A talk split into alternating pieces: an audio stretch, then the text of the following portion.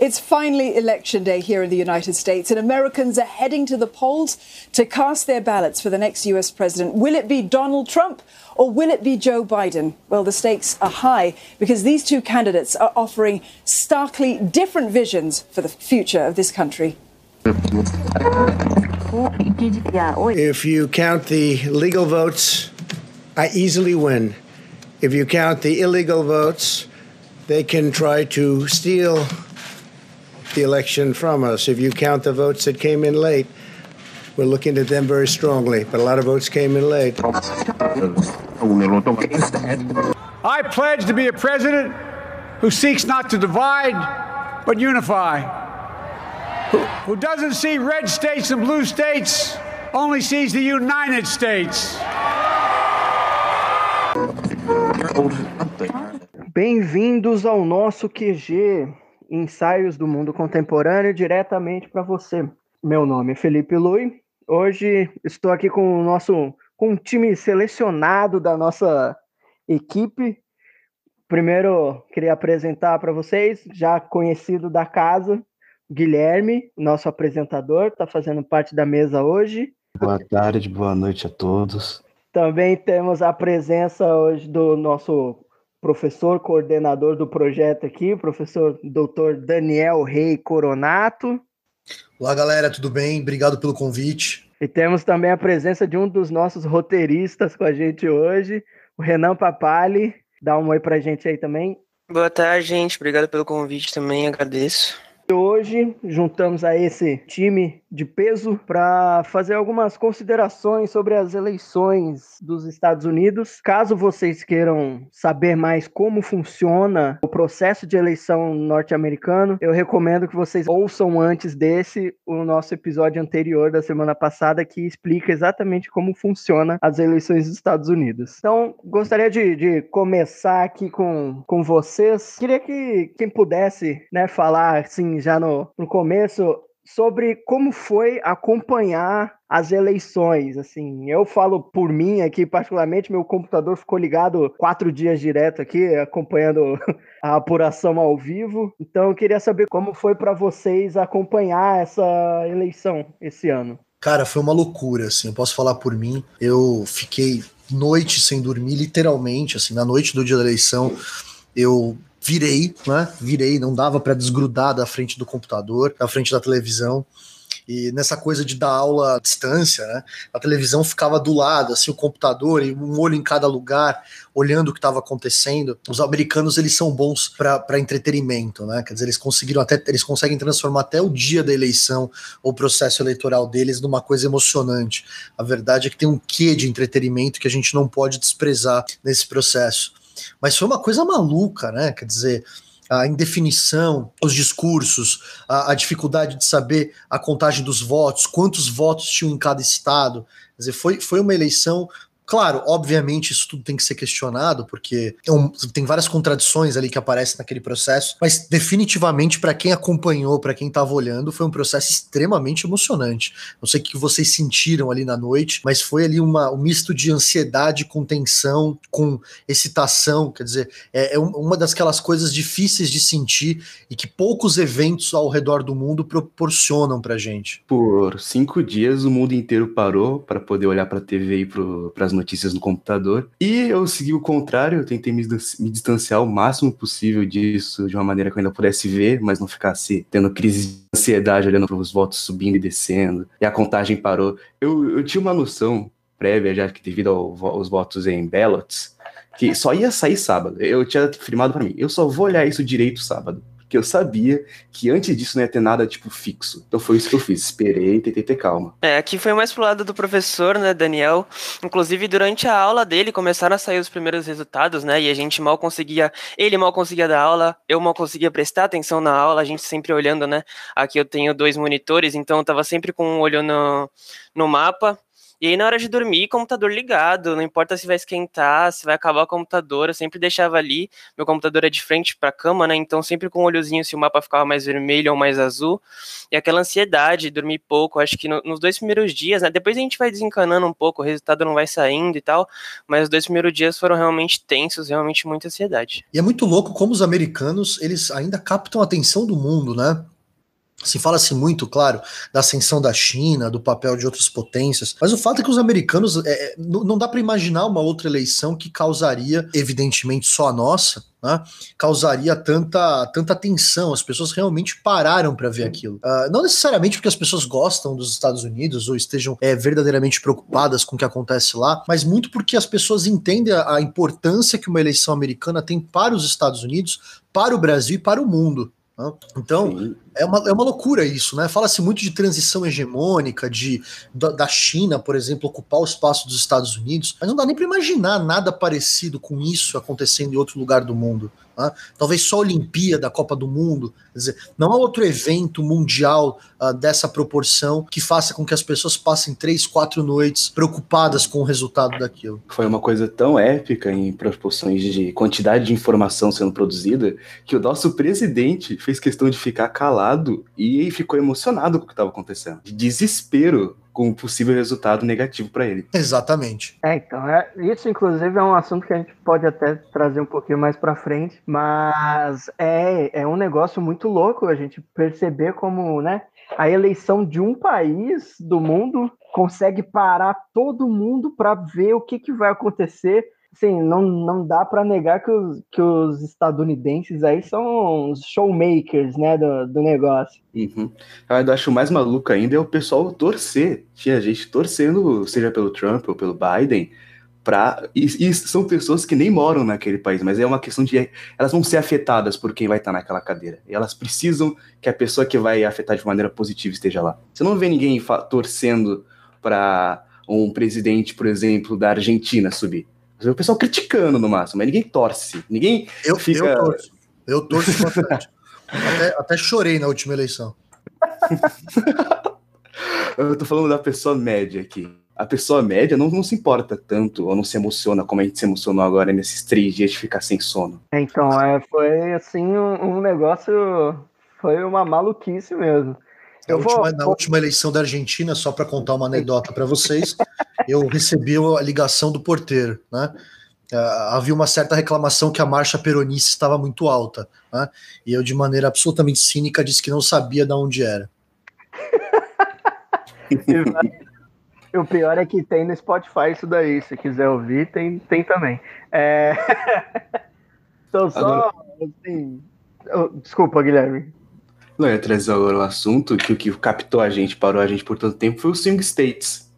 Arizona, Nevada, Michigan, Pensilvânia, Wisconsin, eles fizeram a gente ficar dias esperando por esse resultado. Logo eles. Sim, sim, foram os estados que demoraram mais também, né? E se você for conferir, tem alguns deles ainda nem completaram, né? A, a, a soma dos votos e tudo é, mais. A Carolina do Norte e a Georgia ainda estão aquele tom meio rosa, meio azul clarinho, né? De que não completaram ainda. Acho que a Georgia, os dois, na verdade, estão com 99% ainda, os delegados. Não sei se não, não bateu os votos ou os delegados ainda não votaram, mas ainda não está contabilizado o, o, o, colégio eleitoral deles, né? É, muito louco que tava rolando movimento nos dois, na verdade, em todos os estados ainda que não terminaram você tinha nos estados que o Trump estava ganhando, estavam parem a contagem, e no que eles estavam contando que o Biden estava ganhando, eles falaram, não, não, continua, não para. Sim, é, uma, é uma, um negócio confuso, né? Que inclusive traz pra gente, né, como, como que, que deve ter sido a noite, né, de fato da eleição, assim, onde em tese já está né, decidido o, o que vai acontecer, né? Não, e é interessante isso, porque a gente sabia mais ou menos o script. Né? Cheguei até a comentar com, com, com alguns colegas na noite anterior. Oh, o script está mais ou menos. Vai ser mais ou menos esse. Assim, quando abrir as urnas, o Biden vai estar tá na frente, o Trump vai provavelmente passar, né?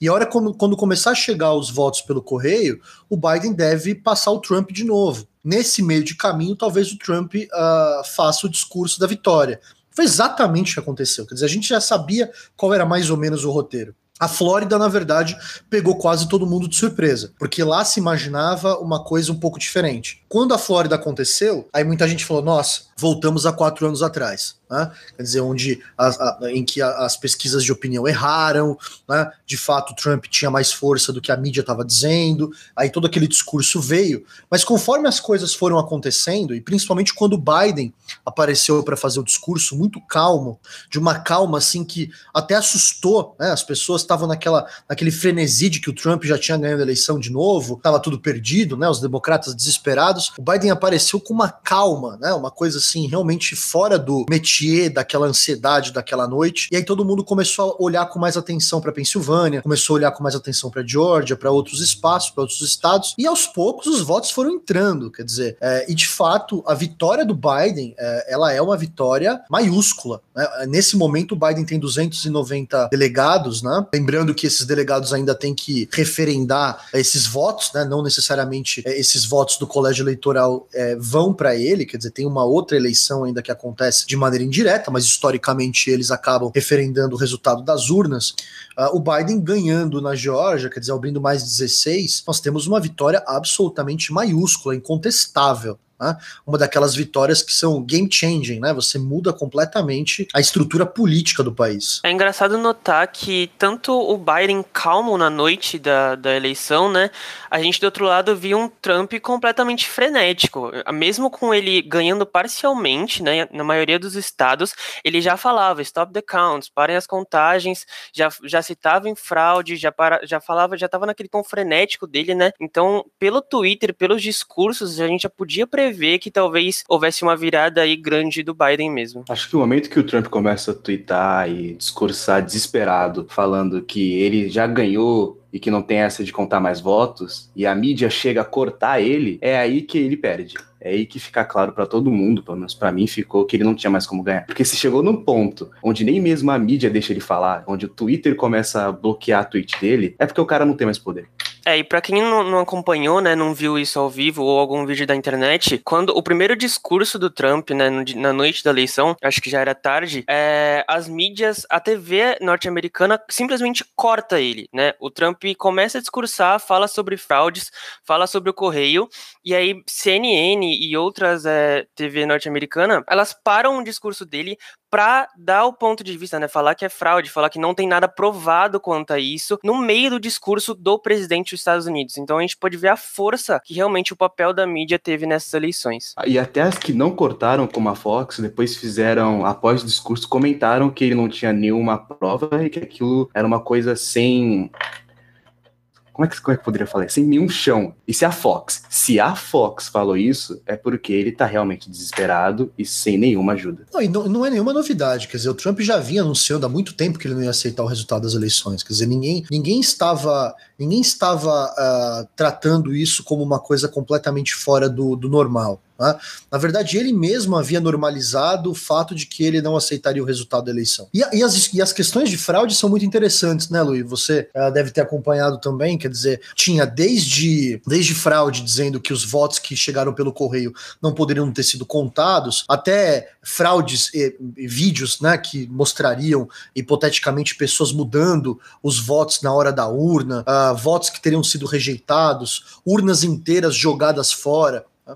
Sendo que num país daquele tamanho, obviamente pode alguma coisa desse tipo acontecer, só que não existe até hoje, nesse momento, até o momento que nós estamos gravando, não existe nenhuma prova contundente. Inclusive, uma das pessoas que havia alegado fraude ontem, né, no, dia, no dia 11 de novembro, nós estamos gravando no dia 12 de novembro, uh, já chegou afirmando que ele havia mentido, né, e que a sua alegação de fraude tinha sido uma invenção. Quer dizer, o próprio enredo do Trump é muito complicado. Mas só para só concluir, quer dizer, a, a sensação que eu tenho é que o Trump está fazendo um grande teatro né, para manter a sua base mobilizada durante quatro anos, de repente abrir espaço para um candidato republicano daqui quatro anos, o filho dele, por exemplo, alguém próximo a ele daqui quatro anos, e para também dar uma satisfação para aqueles grupos que achavam que ele jamais ia entregar o cargo. Né? Trump derrotado não é uma narrativa que faz parte da, da mitologia que ele criou para ele mesmo, mas o Trump traído, fraudado, né? destruído pelas elites malvadas de Washington e de Wall Street, isso faz muito mais parte do enredo que ele mesmo construiu para ele desde a última eleição. Também é importante lembrar que ele ganhou muito mais votos do que no, nos quatro anos atrás. Ele está com mais de 70 milhões de votos comparado com 60 que ele ganhou ano passado. Significa que a base eleitoral dele se mobilizou mais ou aumentou. Então, trazendo, trazendo a ideia aí de, de fraude e tudo mais, eu queria perguntar para vocês assim, qual a possibilidade de algum tipo dessas alegações que fizeram, inclusive a que já foi desmentida pela própria testemunha, entre aspas aí, né, de uma possível fraude. Então, qual a qual seria a possibilidade de acontecer algo do tipo assim, de, assim, de acordo com vocês, o que vocês pensam nessa nesse campo aí? Então, o Trump ele fez cinco, se eu não me engano, alegações de fraude até agora. Todas elas que chegaram na corte foram negadas. Porque o que acontece é o quê? Ele chega, ele twitta ou faz um discurso alegando de forma gigante uma fraude. Os advogados dele se reúnem em uma coisa, um caso muito menor. E quando ele chega na corte, a corte simplesmente nega e fala que não tem prova suficiente. E é isso que provavelmente vai acontecer. Eles não conseguem fazer provas. E mesmo que aconteça de fazer recontagem, que é uma coisa que já aconteceu, aconteceu no, no, na eleição passada, inclusive, mesmo que aconteça recontagem, historicamente nos Estados Unidos, recontagem tende a não mudar o resultado dos votos. É,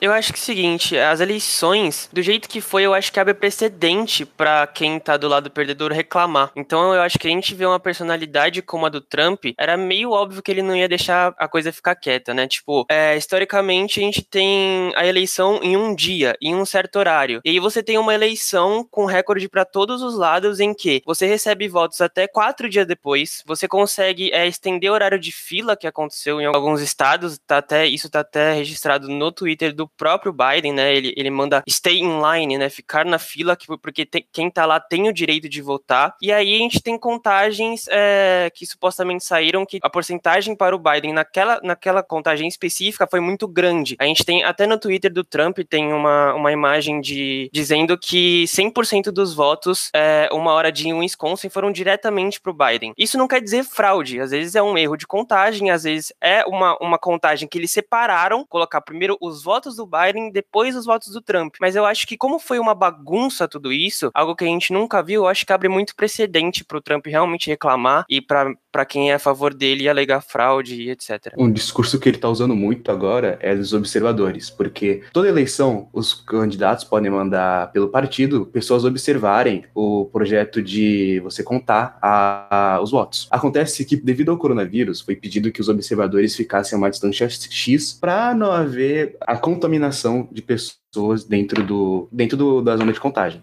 Contudo, o Trump está alegando e está inclusive levando para a corte isso, que os observadores são obrigados a ficar muito longe e não podiam alegar que não houve fraude por não poderem ver os votos. É, é, é, verdade tudo isso que vocês estão dizendo. Quer dizer, acho que inclusive o Trump tem direito à, à recontagem. Em alguns lugares a diferença é realmente muito pequena. Uh, na Geórgia, por exemplo, a diferença é minúscula, né? Você está falando de uma quantidade de votos muito pequena. No Wisconsin, diferença é muito pequena. Quer dizer, agora na Pensilvânia e em Michigan, assim, a diferença é muito considerável. Quer dizer, você teria que imaginar uma, uma, uma dinâmica de fraude é, que fosse gigantesca. E é importante dizer que, mesmo com a vitória desses dois lugares, vamos supor que de fato houvesse uma recontagem e o Trump levasse esses estados, ele ainda assim perderia a eleição. Né?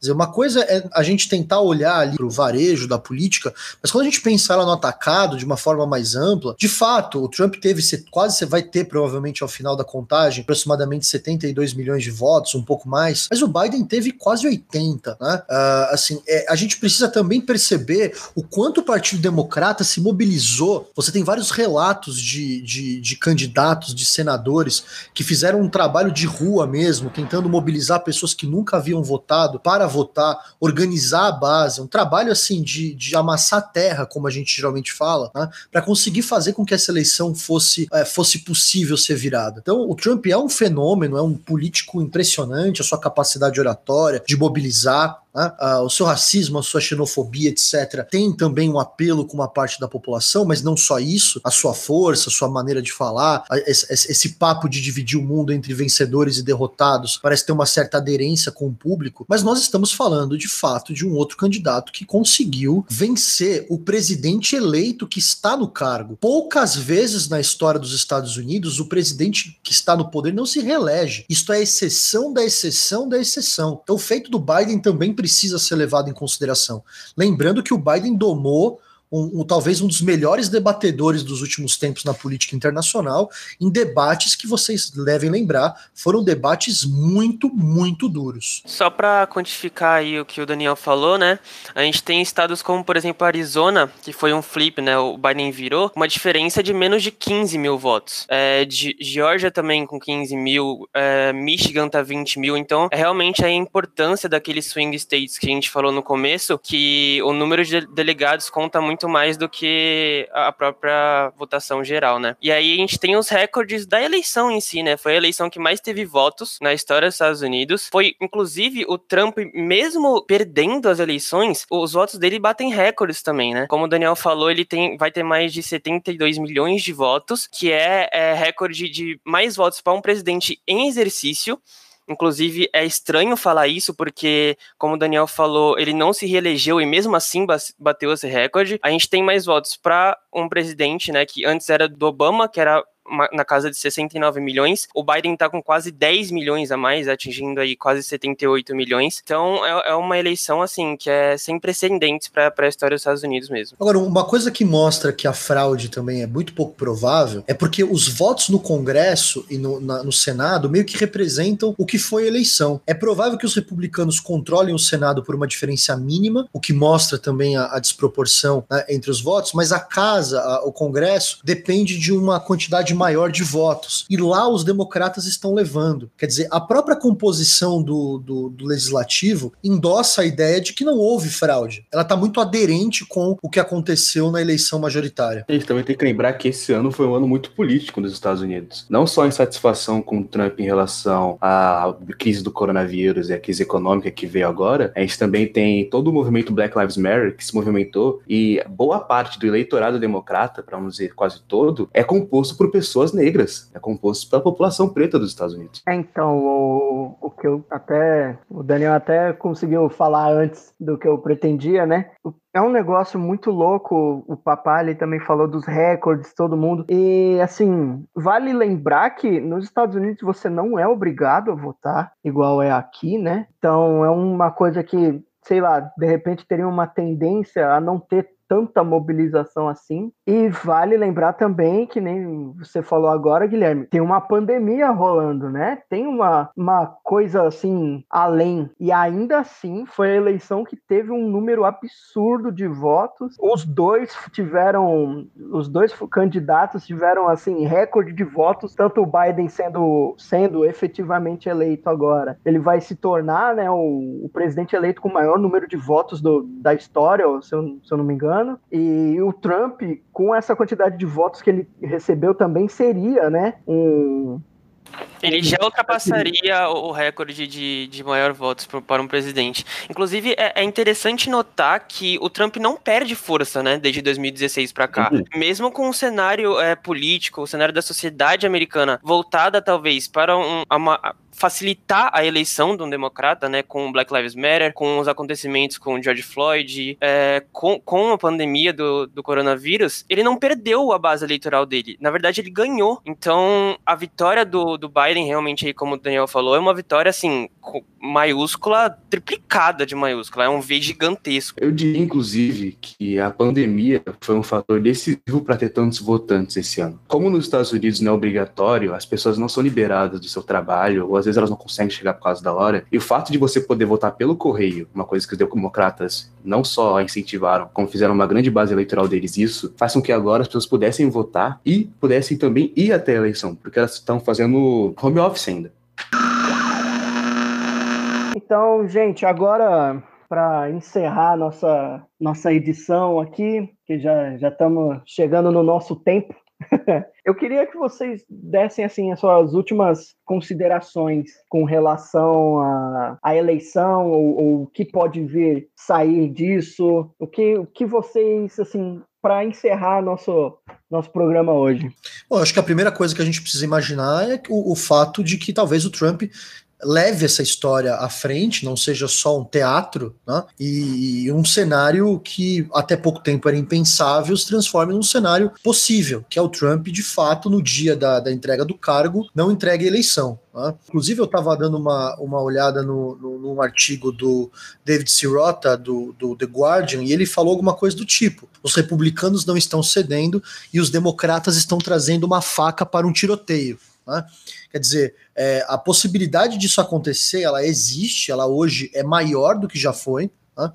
E aí nós precisaríamos ver o que isso significaria. É um cenário impensável? Hoje não é mais. Tá? Ah, o Trump dependeria das forças armadas, das forças de segurança, ah, para poder manter o país em pé. Provavelmente isso causaria uma grande convulsão social. Uh, ele teria que abusar do, dos poderes presidenciais, porque isso provavelmente destruiria a ordem constitucional. Uh, ele talvez judicializasse e, e, se mantesse no cargo enquanto essa judicialização acontecesse, o que provavelmente causaria uma mudança enorme na relação entre o poder civil e o poder militar. Quer dizer, o Trump, na verdade, estaria atravessando o Rubicão, como a gente sempre fala, né? Não teria volta aos termos ali. E no final das contas, as Forças Armadas acabariam sendo o, o fator determinante e o fator decisivo para saber se o Trump continuaria ou não no poder dizer, imaginar isso numa sociedade como a americana há 10, 20, 30, 40 anos parecia ser algo absolutamente inimaginável. Meu grande receio é que isso gere uma grande onda de violência e desordem civil nos Estados Unidos. Principalmente porque uh, os, os, grupos que votaram no Biden, não, e a gente falou dos números agora há pouco, a gente está falando de mais da metade dos 77 milhões uh, uh, aproximadamente, essas pessoas não vão ficar silenciadas. Né? Porque ao mesmo tempo que há o discurso da fraude, haverá o discurso do ódio daqueles que viram o presidente estão aceitando entregar o seu próprio cargo. Uh, a, o Trump pode jogar os Estados Unidos na maior crise política institucional da sua história desde a Guerra Civil Americana. E isso vai ter consequências que não são pequenas, principalmente para a democracia americana e para o mundo. Eu achei até que está demorando para essa não, não a crise em si, né? Mas para quem votou no Biden e para grupos específicos, é, eles estão demorando a falar alguma coisa, né? O Trump fala sistematicamente que ele vai ganhar essa eleição e, como o Daniel disse, os democratas estão com a faca no meio do tiroteio, né? A gente tem acesso, a quem está ouvindo pode pesquisar aí na internet, é, de um mapa como se a eleição fosse para cada determinado grupo.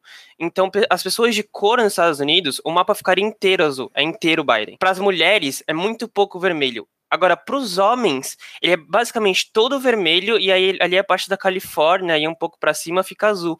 Então a gente pode ver como que cada setor da sociedade, né, dependendo de gênero ou cor ou é, classe social, o voto muda.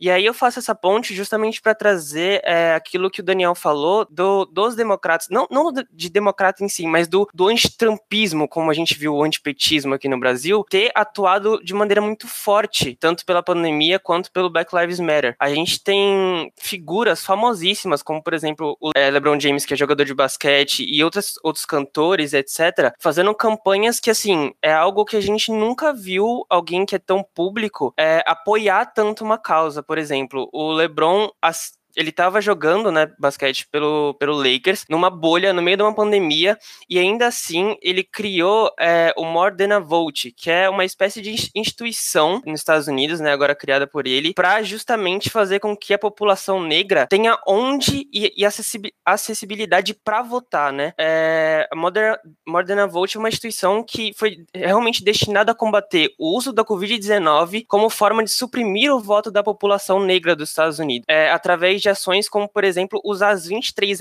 arenas de times da NBA, né, os estádios dos times, para abrir locais de votação para ser mais acessível para certas populações. Então a gente tem um, todo um trabalho da sociedade que a gente não via há um bom tempo e definitivamente a gente não viu com a Hillary. Não, definitivamente a gente pode ver que dessa vez, eu não, eu não poderia dizer, não vou dizer que os democratas se organizaram mais, mas o antitranspismo se organizou muito mais. Provavelmente devido a como político esse ano foi, A gente pode ver agora as consequências de todas as ações do Trump.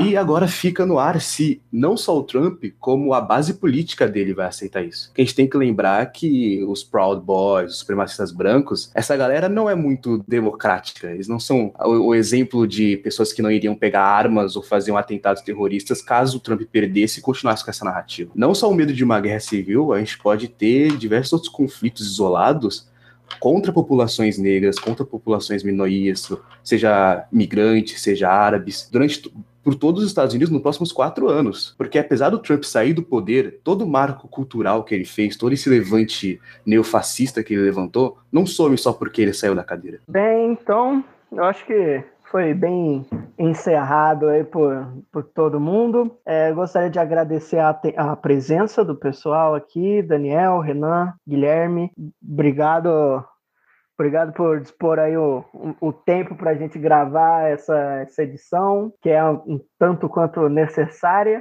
Gostaria de agradecer também você que está ouvindo, por dedicar o seu tempinho para ouvir a gente expor nossas ideias aqui. E peço também para acompanhar a gente nas redes sociais, lá no, no Instagram, arroba Quarentena Global. E fiquem saudáveis, fiquem seguros e até a próxima.